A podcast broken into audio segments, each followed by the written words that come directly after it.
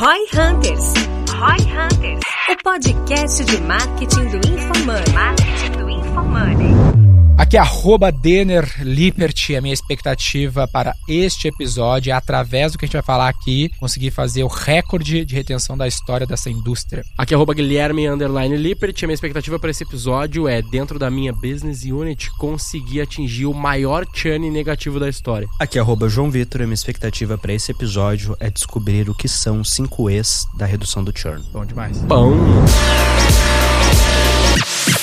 Você já conhece os 5 E's para diminuir o churn de clientes? No episódio de hoje, Denner, Guilherme e João Vitor abordam cinco conceitos que podem ajudar a garantir a maior retenção de clientes no seu negócio. Quer saber quais são eles? Escute agora no Roy Hunter. Bom, pessoal, antes da gente começar ali o episódio que a gente vai falar sobre ARPU, que você já deve ter visto aí no título, né? A gente tem algo bem importante para falar. Como vocês ouviram no episódio anterior, ou num dos últimos episódios, a gente tem um patrocinador que segue aqui com a gente. E seguimos todos uniformizados aqui com a Minimal, Minimal Club. Tá sempre aqui presente. Dessa vez a gente não tem convidados nesse episódio, mas a gente sempre tem as camisetas aqui para dar pro pessoal, pro pessoal de fato conseguir Fazer sentir, parte do clube. fazer parte desse clube, começar a utilizar essas camisetas que eu realmente utilizo, não é só porque o pessoal patrocina, eu tenho. Patrocina só- porque tu usa. É, patrocina É, você porque usa eu uso, patrocina, na patrocina prática. porque usa, é, É mais ou menos uma troca ali nesse caso. Mas na prática, eu utilizei muito antes da gente de fato começar esse patrocínio, porque o negócio é bom, todas as características que a gente já falou aqui, não amassa, pô, não encolhe. tudo Aliás, mais, eles é têm uma das muito melhores positivo, propagandas cara. que eu já vi, cara. Você Tem viu do cheiro, cientista? um É muito porra. bom. Um cheiro incrível, conforme nosso Rocky Vega falou. Nossa, o gringo. É um prazer estar aqui. Como é que Nosso é? Gringo. nosso gringo falou. Muito Será? bom. Falou da melhor copa aí. É, do melhor copywriter do Brasil. Eu sou muito palhaço. Essa parte. Ele gostou, o cheiro é bom. A costura é boa, a qualidade é boa. E galera, vejam lá no Instagram. Não sei se já saiu a segunda versão da. da- Ainda não, ainda não, ainda não. Vai, vai ter uma segunda versão, mas procurem lá um videozinho de um cientista. Cara, aquele lá, na minha Cientista opinião, o produto é um dos melhores do Brasil, se não o melhor nesse estilo. Mas aquele criativo, velho, pra mim é um exemplo de criativo que é um tipo um conteúdo assim bem interessante sobre Não, é camisetas. sensacional, cara. Só que é sensacional, é engraçado. Cara, 4 minutos e 47 segundos de vídeo que eu vi ontem, tava usando de referência. E, cara, é muito foda. É um. E a é turma, a perfeito turma lá é Roy assim. Hunter. né? E- pessoal é Vocês vão aprender como que dois centímetros fazem diferença. 2 Olha, centímetros fazem a diferença na nossa Fica com vida. essa, vai lá ver. Vai lá, vai lá, vai lá. E lembrem-se, todos vocês ouvintes, cupom ROI20, R-O-I 20 é o cupom pra você conseguir 20% de desconto na sua primeira compra, graças à parceria aqui com o Roy Hunters. Ui. Vai lá, Minimal Club. Incrível. Ai, delícia. Marcou!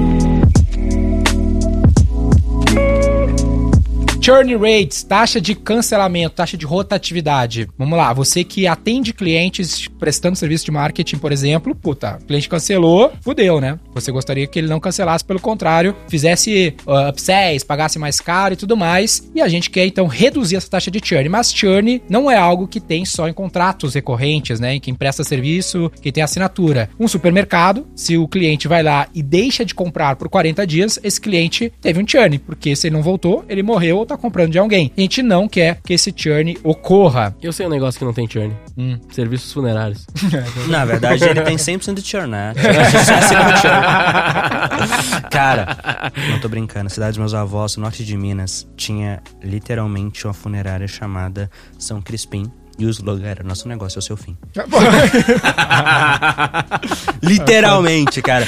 Puta, pra gente básico fazia essa, a gente tinha que fazer essa, que eles criavam umas empresas fictícias. Ah, Lembra pode crer. Ah, mas não, de funerária tem várias. Tem funerária várias, né? Semente, 40 anos plantando um homem na terra. É, bom pra É, caralho. Tinha que ter Esse esses é patrocinadores junto aí, Tinha seria ter, legal. Todo, todo episódio a gente inventa um patrocinador desse. Boa, vamos pensar nisso aí. Mas enquanto a gente inventa aí piadas aleatórias pra distrair vocês, o assunto que interessa é como reduzir essa taxa de rotatividade, essa taxa de churn. E aí tem cinco E's pra você olhar e reduzir essa taxa de Uma- rotatividade. Uma dúvida. Aqui a gente tá falando especificamente do churn de cliente, certo? A pessoa deixa de comprar. ser bem claro com vocês, ó. A fonte desses 5 E's, a pesquisa que eu peguei de uma instituição lá nos Estados Unidos que fez com especificamente ah, empresas que prestam serviço de marketing digital para pequenos e médios negócios que têm o menor taxa de rotatividade nos Estados Unidos, qual que são os pontos chaves eles Quem que é a instituição? Cara, tem que pegar a fonte aqui, porque eu tô vendo só o resumo que eu já publiquei, que eu não citei a fonte, né? Mas, enfim. A fonte é vozes da minha cabeça, então. Não, não, é uma boa fonte mesmo. Porque tem um puta problema nesse setor, né? Que trabalha com cliente PME, Cara, sabe que é serviço pra PME é muito ingrato. É muito ingrato, É é muito muito, ingrato. difícil. E é um Nem problema sei, global. Eu não, não- não- nunca trabalhei com isso. Nessa pesquisa, Nunca passei por a isso. média de churn é mais de 50% ao ano, de cancelamento de contrato de prestação de serviço. É bem difícil. E olha que interessante, ó, qual que é o nosso primeiro E dos 5 E's? É expectativas. Então, qual que é a fórmula aqui para esse primeiro E de expectativa? Quanto menor for a expectativa e maior for o resultado, a entrega, melhor vai ser o saldo desta relação. Também conhecida com a famosa frase, a expectativa é a mãe da merda, né? Under promise, over, deliver. Essa é a missão, né? over-delivery. É. Então, por exemplo, lá na V4, dentre vários motivos, um dos que nos fez cancelar remunerações variáveis de venda, comissionamento para vendedor, foi isso. Porque o vendedor amplia a expectativa, amplia a promessa para fechar mais venda, ganhar mais comissão e foda-se quem vai entregar aquilo lá pro cliente. Então, uma das coisas que a gente fez para reduzir a expectativa Aliás, foi temos essa. que gravar um podcast sobre isso, né? O impacto É. que vocês tiveram. Essa é legal. Bacana. E já faz muito tempo, já dá tempo, né? Pra gente falar sobre resultado. Cara, legal isso aqui. Sabe uma coisa bacana sobre a expectativa de Vocês modo fazem geral? isso também lá no, no G4, na hora de selecionar os alunos, na qualificação. Sim, sim. Mas a gente ainda paga um remuneração variável, só que não é comissão, né? É OTE. Uhum. A gente pode inclusive entrar, cara. Modelo de remuneração para time de vendas. É um negócio que todo mundo acha que o único jeito é comissão e ponto. É um próximo não episódio. é, tem muita coisa. Mas enfim, eu acho que um ponto legal de expectativa é que serve meio que pra tudo. Assim, Uhum. né? Tem um negócio que um- uma conta, não é bem uma conta, mas assim, um cálculo é satisfação é igual realidade menos expectativa. Isso, isso. Se a realidade for maior que a expectativa, o cliente ser é satisfeito. Se a realidade for pior que a expectativa, o saldo é negativo ele fica insatisfeito. Independente de quão boa foi a sua entrega. Você pode fazer uma entrega incrível. Vou dar um exemplo aqui. Mercado financeiro. Tinha, na época que eu tava lá, né, tinha um player que ele prometia uns retornos de tipo 500%, 1000%. Se você tiver um retorno de 20% ao ano, você é o Warren ótimo. Buffett. E aí, o que acontece? Quando eu te prometo 500, se eu te entrego 50% ao ano, que é um retorno assim, impossível de ser sustentável, mas vamos falar que eu consigo, cara, 10 anos a 50% ao ano, um retorno assim, inimaginável, absurdo. Eu te prometi 500% ao ano. Você vai ficar infeliz, mesmo eu te dando um retorno assim, te duas vezes e meia, é o 10%. maior investidor do mundo. Por outro lado, se eu te prometo 10% ao ano e entrego 15, você vai ficar feliz. Por quê? Você comprou 10% ao ano, eu te entreguei mais. Então, isso é importante, né? Pra tudo na vida. As pessoas, de modo geral, não julgam as coisas de maneira objetiva. Elas julgam com base na comparação. Não é que é bom ou ruim. É melhor ou pior que. E no caso aqui é. A realidade é melhor ou pior do que a expectativa que eu tinha de como ela seria. Não é se ah, a realidade é boa ou ruim. Sim. E isso é importante. Aí tem um trade-off, né? Porque, puta, beleza, então é só prometer menos. Só que prometer menos impacta em taxa de conversão. Então tem que sempre estar equilibrando isso, né? O quanto eu posso prometer sem prejudicar as vendas, sempre vai prejudicar, né? Quanto eu reduzir a promessa, mas no ponto ideal, ou na- no ângulo correto, pra não criar um problema ali de entrega no CS, depois no time de operação. É, esse problema de expectativa desalinhada é muito comum na nossa realidade lá, né, na prestação de serviço. Também porque existe um, um aspecto que é mais difícil de alinhar, na minha visão, que é,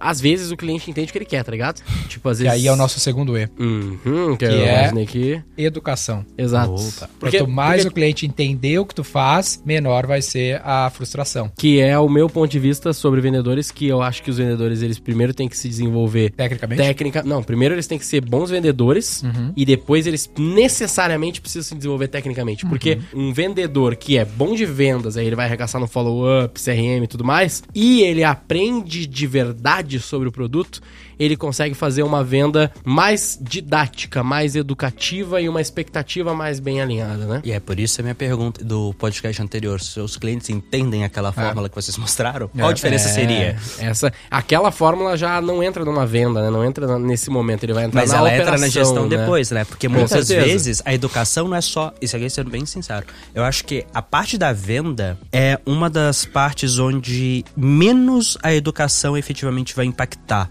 Ela impacta muito antes e muito depois. Eu não tô falando que ela não impacte, mas pensando no ciclo de vida, o cliente, quando ele chegar para tomar a decisão de compra, já estar educado faz muita diferença, facilita Faz. muito a vida. Aumento de nível e de depois, né? à medida que você for lidando com ele ali, tocando as coisas no dia a dia, ele saber por que, que você está fazendo aquilo, por que você está tomando decisão daquele jeito e não necessariamente fazendo exatamente o que ele te pede. Uhum. Né? Aquilo, por que, que você está entregando o que ele precisa e não o que ele está te pedindo necessariamente? É que eu acho que ali, o que eu tô falando deve ser um pouquinho diferente do que o Denner quer trazer aqui, daí já fala agora, mas o meu vendedor, a minha, o meu alinhador da primeira expectativa que é a venda, ele tem que ser muito bem educado sobre isso para que ele consiga É alinhar aquele com as vendedor consultor, quase, né? Ele tem que ser não só a venda consultiva da vida, né, nessa pegada mais tradicional assim de venda consultiva, mas no sentido de ele realmente entender o que ele está vendendo para ele conseguir simplificar ao máximo possível na cabeça do cliente e eventualmente educar alguma coisa ali, porque o que que você consegue realmente ensinar para alguém numa reunião de venda de 40 minutos não é muita coisa, sabe? Mas se o cara não souber bem o que ele está vendendo, não ter É. conhecimento técnico, ele às vezes não consegue tornar simples o suficiente para o No cliente pior compreender. cenário, Sacou? ele saber o que ele tá vendendo vai impedir que ele sete a expectativa errada. Exatamente. Esse é o meu ponto de vista. Esse é o primeiro ponto,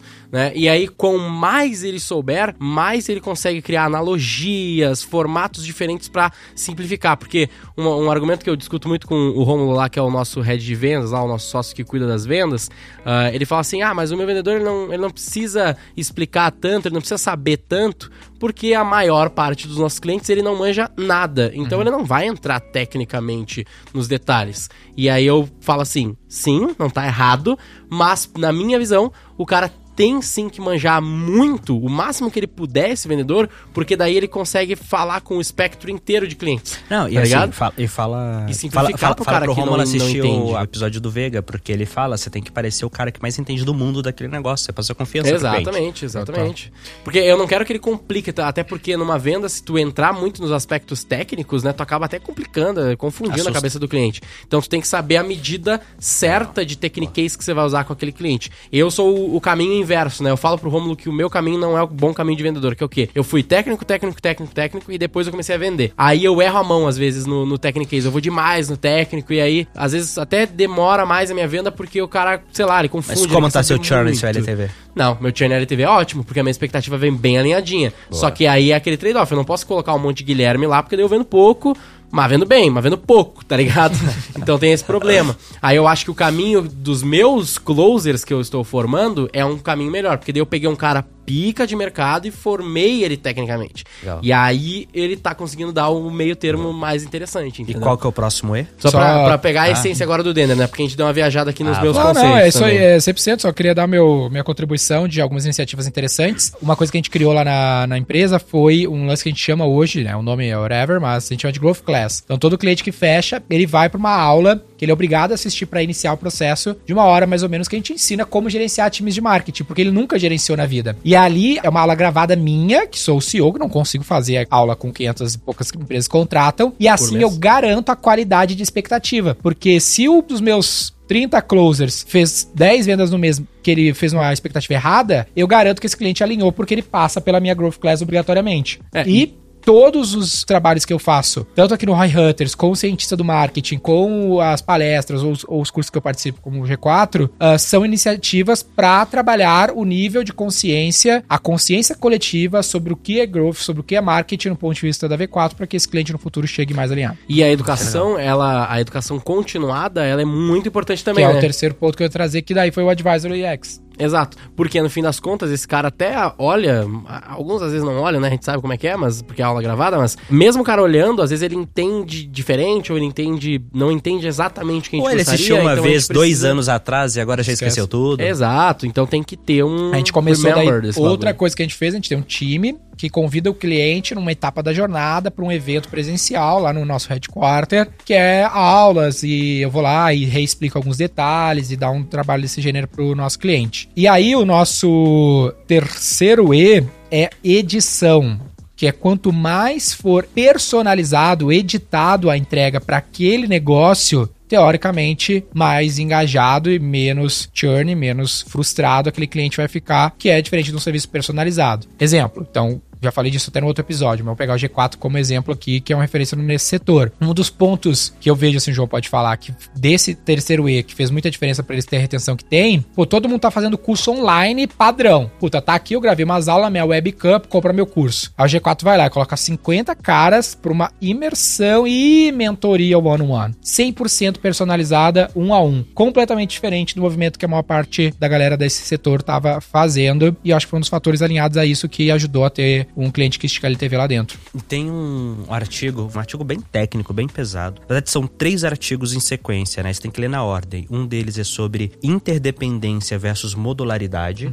Velocidade vem de modularidade, só que aí você perde essa capacidade de criar coisas bem encaixadas, bem certinhas. O outro é de comodização versus descomodização das coisas. Então, na hora que você deixa tudo muito igual, muito padronizado, se vira commodity. E aí os clientes param de pagar um premium por aquilo, né? É tudo mais ou menos a mesma coisa, então por que, que eu vou pagar mais caro? E o terceiro é sobre inovação disruptiva versus inovação incremental. Então são três conceitos que a gente sempre, de maneira inconsciente, a gente sempre pensou bem que como é que eu me diferencio aqui? O que, que o mercado tá fazendo? As soluções são boas o bastante ou não? Como é que a gente cria algo? E o que a gente viu foi os dois grandes pontos. Um, comparando com a educação tradicional. Né? Que qual é o problema da educação tradicional hoje? Demora e não está associado com as práticas. Então, por um lado, olha, quando eu olho para a educação tradicional, é tudo muito demorado e não está associado com as práticas. E para a educação não tradicional, né? Os online, que você falou, ninguém assiste e o negócio não tem profundidade. Não é Como é que eu cada um. encontro a, né, a interseção disso aqui? termo. Cara, eu preciso de algo que seja tão, como posso dizer, confiável quanto a educação tradicional. Ninguém tem dúvidas que se você for na Dom Cabral, vai ser bom. Uhum. Um curso online ali de um infoprodutor maluco, você fala, putz, será que é? Então, você tem que trazer essa qualidade, essa confiança, Autoridade. mas, ao mesmo tempo, a capacidade de entregar algo que seja mais ligado com o que o cliente realmente precisa. Então, o mix de eu fazer, né, a imersão com o modelo de aula expositiva, presencial, que o cara tem que ir, então ele vai absorver aquilo, junto com a mentoria, onde é a chance do cara perguntar a dor dele especificamente, foi um sweet spot ali que foi bem, Bem acertado. bem legal. Não foi intencional no sentido, não foi que a gente leu esses cases e viu todos esses conceitos, mas depois que olhou, eu falei, caralho, a gente fez isso sem querer. Legal. Acertamos, mas ainda tem muita coisa pra colocar. Mas é isso aí, tipo, os sweet spots ali. Total. Pra quem presta serviço de marketing, também é uma parte dos nossos Roy Hunters aqui, e outra galera vai conseguir fazer com paralelo, é, por exemplo, tu ter especialização de nicho, né? Ah, esse cara só atende e-commerce. Então, puta, ele sabe tudo sobre e-commerce, vai falar a linguagem do cara do e-commerce. Isso faz muita diferença pra retenção do cara. Porque uma das críticas que eventualmente a gente recebe, até já teve essa da XP mesmo, era, puta, o cara não manja de mercado financeiro. O cara manja tudo de marketing digital, de Facebook Ads, mas ele não sabe o impacto que os juros têm na relação. Então, ele não, não fala a mesma língua que eu, isso me incomoda. discutindo isso com o Ricardo, que ele falou assim, pô, se tu trouxer esses X profissionais aqui comigo e eles já souberem de mercado financeiro, tu poupou uns três meses da minha vida. Uns três a É, seis tem que meses fazer da minha uma vida. especialização Tá mercado financeiro, porque o cara É. quer edição pra reter mais.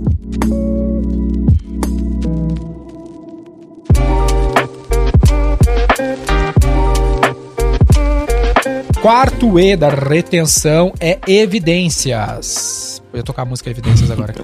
É, edição, e- edição do podcast. Edição, bota evidência.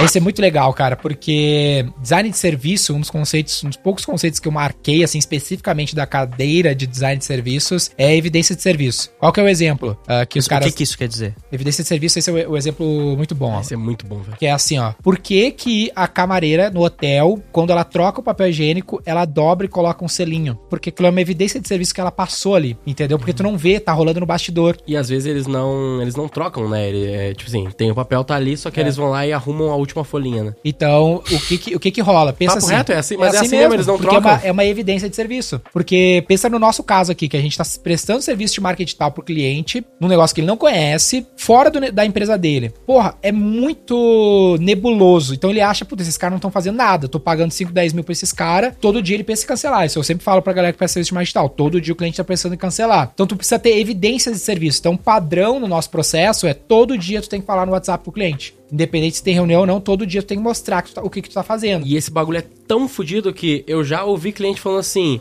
Mas a única coisa que vocês fazem pra gente é falar no WhatsApp todo dia, É. tá ligado? Porque, Porque, ele não puta, velho. entendeu, ou a nossa comunicação não foi tão boa, é, mas o cara caralho, acha é- que o cara botou a campanha no ar no Facebook nunca, Nunca mais mais olhou, olhou, entendeu? né? Então, puta, eu tô olhando aqui, ó, fiz essa otimização. Tem que ter updates, velho. Tem que ter evidência de serviço. Eu até pensei em a gente implementar, não, nunca conseguimos colocar em prática, tipo um daily report, sabe? Ó, esse é o e-mail do, do que a gente Tem, fez tem hoje. unidades que fazem isso. Tem unidade que faz? Tem unidades que fazem isso. faz isso que normalmente eles têm semanalmente, a- por exemplo, minha mina lá, ela tem uma rotina que ela chama que é ah, a mensagem de bom dia. Que daí é tipo assim, não é só um bom dia, porque também não serve pra nada um bom dia, né? Mas é, é tipo, bom dia e ontem foi isso aqui, amanhã, hoje vai ser isso, e a gente Ah, tá um nesse, daily nesse status tá ligado? ali, o que, a gente fez, o é, que a gente vai fazer. Ah, legal, Exato. cara. Ah, Todos os Mas, dias mas- mas todos como é que você equilibra isso com 3 mil clientes? Não, não 3 mil clientes, porque vocês, têm gente 2.300 bastante pra atender. é.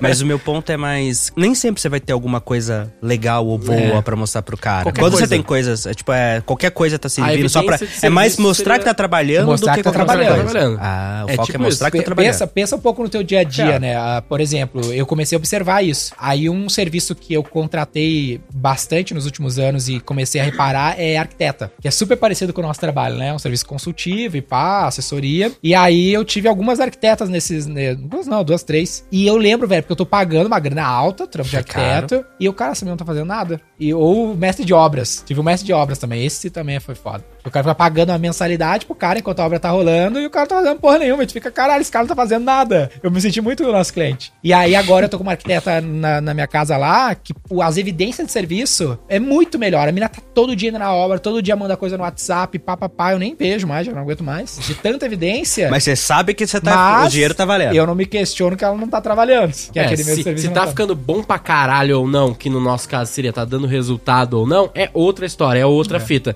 Mas pelo menos o cara não morre no. Outro, outro, Parece e- que você outro não que eu é contratei, né? ó, é Salesforce e SAP. A implementação de Salesforce e SAP dura Zero, trampo. zero evidência de serviço, né? E eu aí o acho. cara não tá mostrando o que tá acontecendo, acho que não tá fazendo nada, entendeu? Porra. Né? E no, no caso de vocês especificamente, como vocês falaram, o cliente.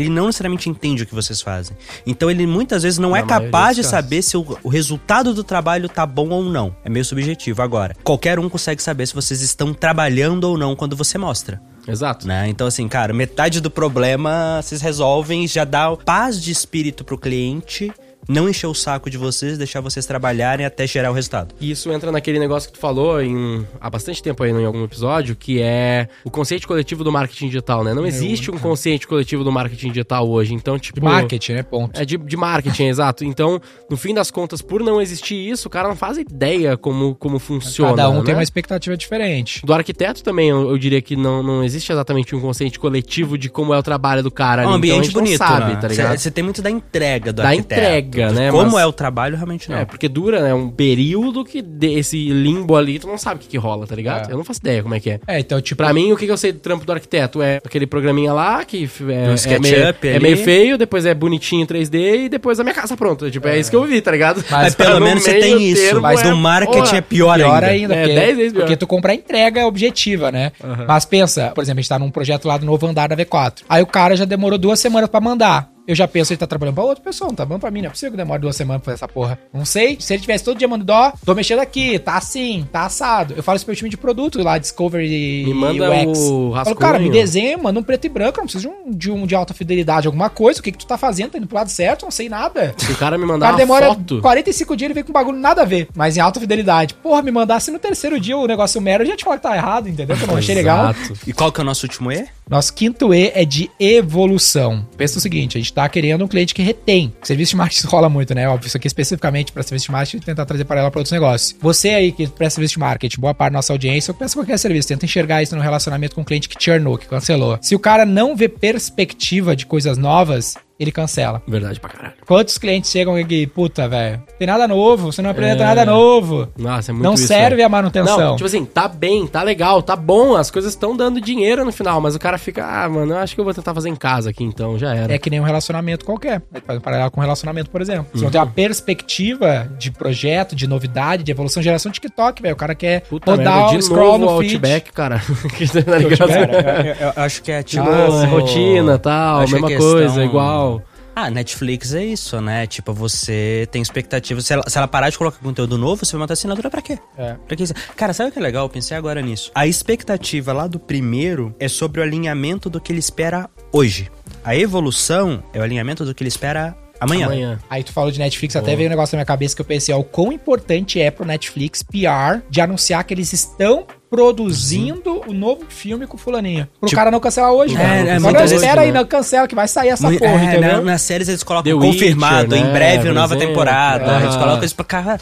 Você prende o cara Caralho, na faz expectativa Ah, o futura. Stranger Things foi lançado agora. Pô, será que não é um dos motivos pro cara lançar em duas partes? Pra ele segurar você por mais As- tempo assinando? a- no- Porra, na Disney sentido. Plus, eles começaram a lançar semanal os episódios, não se lança tudo numa porrada só. será que não tem a ver com É, o isso também? Amazon, Amazon Prime, eles também fazem isso com É. The Boys lá, que eu tô É, assistindo. o Obi-Wan lá no... Ah, Isso é bem velho, na real, né? Das plataformas lançarem semanal, assim, na verdade. Ah, até TV Breaking tradicional Bad, era é. assim. É que na TV eu acho que faz mais sentido. Eu acho que né? eles gravavam. TV É porque assim, eles não gravavam tudo de uma vez, né? Meio que esses seriados tipo, que lança na Disney, eu acho que Netflix, não. normalmente eles são todos. É, Já mas tá a tudo TV Eu tem grade, na né? TV Na- eles têm grade, esse não. era o problema, tá Ah, ligado? Da época isso. do Breaking Bad da vida, tipo assim, já tava tudo gravado, tudo pronto. Só que aí agora começa a lançar. Não, nem tudo. Era normal nas séries antigamente, tipo, porque eles ter, cancelam, ter uma né? coisa na frente, né? Ter um- uma parte na frente da temporada, mas a temporada não tá inteira gravada, não. Não, tá, é eles cancelam. Eles né? gravam um cancelam, Eles têm né? uma gavetinha, assim, uns É. dois, três episódios, mas se ficou ruim, foda-se. Daí É, não, tipo- não grava os próximos Tipo cinco. isso, sim. É, eu, eu não sei os números exatos, mas sim, não Tipo tava. isso, tipo tipo a série lógica. da Disney, sei lá, tá lançando agora Obi-Wan. Já tá tudo sempre sendo gravado essa temporada. Então, putz, ah, um- uma atividade prática que a gente colocou no nosso processo lá é o lance que a gente falou até em outro episódio, de trazer um forecast, né? Trazer Uhum. um planejamento de dois anos do que esse projeto pode ser na empresa do cliente, que é o Landing and Expanding também lá dentro do nosso Land and 3CX. Expand, no- tanto no CX como no V4X, né?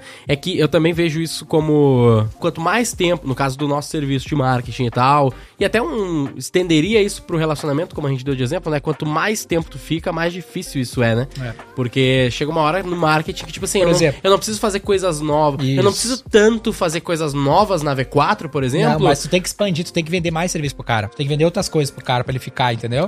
Mas Porque vocês o que são uma empresa fograda, né? Vocês Porque não fazem tudo, vocês não são full service. Como é que você esse vende é o mais serviço? Esse é o- um pouco da dificuldade que eu quero dizer, Não, tá mas tu, ligado? tu vai cavar outras oportunidades, time É, dedicado, vamos pensar, níveis. vamos pensar num cenário ideal ali. Vamos pensar num cenário que o cara já contratou X posições de todas as coisas que a gente sabe fazer, tá ligado? Dedicadas. Dedicadas. Ah, aí ele Aí chegou muito cheguei- próximo desse tipo nível. uma desse- Lebes. A Lebes, ela, Não tinha na dedicado? época lá, ele tinha dedicado sim. Não, mas não era lá Não era- dentro, não era 100% dedicado. É, tá. Tinha mais um passo pra dar, que seria, sei lá, mais umas, umas outras posições que não Sim. tinham. E é que a Lebes, eu não sei se é um bom exemplo, porque tinha muita coisa pra fazer É. ah, naquele momento. Daria pra expandir pra várias outras coisas, mas pensando no cenário hipotético aqui, né, de que o cara já tem todos os nossos serviços dedicados in-house, tipo, Ah, aí- começa a ficar mais difícil, tá ligado? Mas fica mais difícil, mas daí. Mas né? é muito cenário ideal, né? Mas eu penso na XP, vou pegar um exemplo B2C aqui, tava pensando na XP, como que isso se aplica na- no caso da XP. Pô, se lá no meu aplicativo, de como, como cliente da XP, começasse a aparecer, porra, Denner, se tu seguir aportando na média que tu aportou nos últimos X meses, daqui 10 anos tu vai ter Y aplicado. Pô, isso seria um jeito da XP botar a evolução. E é um dado mega fácil de Mega fazer, né? fácil. Mais ou menos. Porque eles têm que fazer alguma projeção de retorno, né? Isso. É, mas é Vai olhando pegar pra retorno trás. médio da carteira, tipo, pô. se fosse retorno médio. É que eu não sei se Porque- eles poderiam fazer isso com base nas regras da CVM, sei lá, alguma fita Ah, assim, mas tá aí é detalhe, mas acha um jeito, entendeu? De Sim. mostrar a perspectiva. Isso é um exemplo simples, não tô pensando no how to, pensando no impacto que isso teria. Sim, mas ah, Pô, me faz sente- sentido. Se a XP luta pelo share of wallet ali, né? Ela precisa trazer dinheiro de outros lugares. Pô, Denner, ó, na média, tu teve, nesses três anos que tu é cliente, tu aplicou X reais por mês, teve essa rentabilidade. Se tu seguir aplicando assim, você vai ter esse valor acumulado nesse Quem período de poderia fazer isso é o assessor, né, nesse caso, sabe? Não, isso é automação, pô. CRM. Entendi. É, pode ser. Pode aparecer no aplicativo. os dois, né? Veja sua projeção nos próximos 10 anos. Quanto você provavelmente vai ter daqui a 10 anos? É. Podia pingar isso e abrir uma página, entendeu? É, é um esforço, Experimenta né? isso lá. Eu vou, vou conversar com o pessoal lá depois, mas é, é muito um resultado que tu vai mostrar muito linear, sabe? Tipo, ah, hoje você tem 50 mil e se você manter assim por 5 anos vai ser 1 milhão de reais, porque é linear, mas a vida não é linear, e daí... Acho que é um... tem? Eu só tô pensando que, tipo assim, é um argumento meio fraco no caso deles, tá ligado? Eu não, acho. cara, tudo a ver com o que Eu acho que também vai, eu acho que também vai depender do perfil de investidor. Pensa o Denner. O Denner tem um perfil de investidor diferente do seu. Uhum. O Denner, e ainda tem isso, né? Que aí entra na edição. Você pode trazer o conceito de evolução de certa expectativa futura editado pro que cada cliente quer. Pro Denner é uma coisa, pro Gui é outra, pro João é outra. E aí aquilo, né? Acho que tem uma questão aqui. Como é que você combina os cinco E's? Eles não são coisas estáticas. É, cara, qual que é o mais importante pra você hoje? Qual que é o ângulo de cada um? Como é que você É, mescla justo, eles? justo, justo. Né? E aí entra nisso aqui. Cinco Tipo, P's eu, não, cinco E's. só, eu só invisto Bitcoin e JPEG. Eu digo NFT. Alguma, alguma consideração final? Coloca a fonte na descrição, galera. Fonte, galera, Local Search Association. Vai ter o link ah, no artigo, Journey né? Busting, Best Practice for Small Caralho. Business Advertise Retention. Fechou? Fechou.